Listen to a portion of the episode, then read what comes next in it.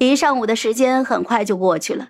下午的戏份在室内，剧组转移了场地，先到拍摄的宫殿里吃饭，再布置下午要用到的场景。上午还只是飘雪，这会儿已经演变为雨夹雪了，要多冷就有多冷。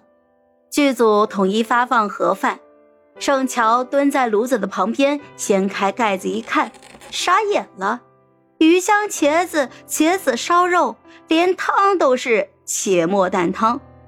盛乔拉住了巨物：“哎，全是茄子，没有其他的吗？”“都是这个。”“是啊，一彤爱吃茄子，昨天专门还交代巨物要全茄宴的。”“我去，他是茄子精变的吗？”刘畅看他的表情，就关心的问：“呃，你不爱吃茄子？”方白在旁边早就忍不了了。一把就拽住了巨武，没好气的就说道：“我们乔乔对茄子过敏，吃了要出人命的，你知道吗？我不可能每次准备餐饭前都问一遍谁对什么过敏吧？今天就只准备了这个，吃不了你们自己叫外卖呗。”这一闹，周围的注意力都被吸引了过来。林一彤就捧着盒饭，笑盈盈的说道：“哟，小乔，这么娇贵呀，连茄子都吃不得。”生就一副娇贵命，让您见笑了。点外卖。天气不好，周围餐馆都闭店了，最近的也要一个多小时之后才能送到。那个时候他们早就开机了。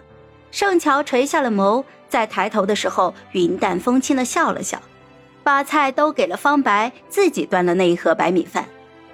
我吃点米饭就可以了，也不是很饿。他转头看着林一彤，唇角还勾着，语气也笑盈盈的。目光却如冰刀。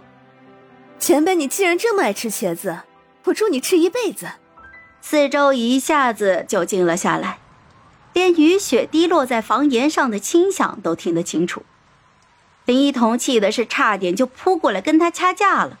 盛乔朝四周友好的一笑，就埋头吃饭。下午的戏份开拍之前，盛乔用手机搜了一下。发现原主之前传出在剧组吃盒饭吃吐，单独开小灶的剧，就是跟林一彤合作的那部剧。看来那个时候林一彤就知道他对茄子过敏了，大概用了相同的把戏，故意刁难。盛乔收起了手机，看向围坐在火炉前玩手机的林一彤，很好，记仇的小本本又添了一笔。下午的戏继续吊威亚。盛乔心中有气，表情更冷了，愈发的适合这个人设了。基本上都是一场过，本来需要两天才能拍完的戏份，今天一天就搞定了。杨导在门外等盛乔换好了衣服出来，递给了他一张名片。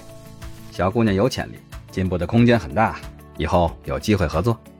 盛乔对导演圈并不是很了解，也不存在看不上没名气的小导演。就礼貌地接过了名片，道了一声谢。杨导笑了笑，就说：“好事多磨嘛，磨过去了就是另一番天地。”嗯，我知道，谢谢前辈教导。虽然只待了一天，他还是一一跟众人打招呼告了别。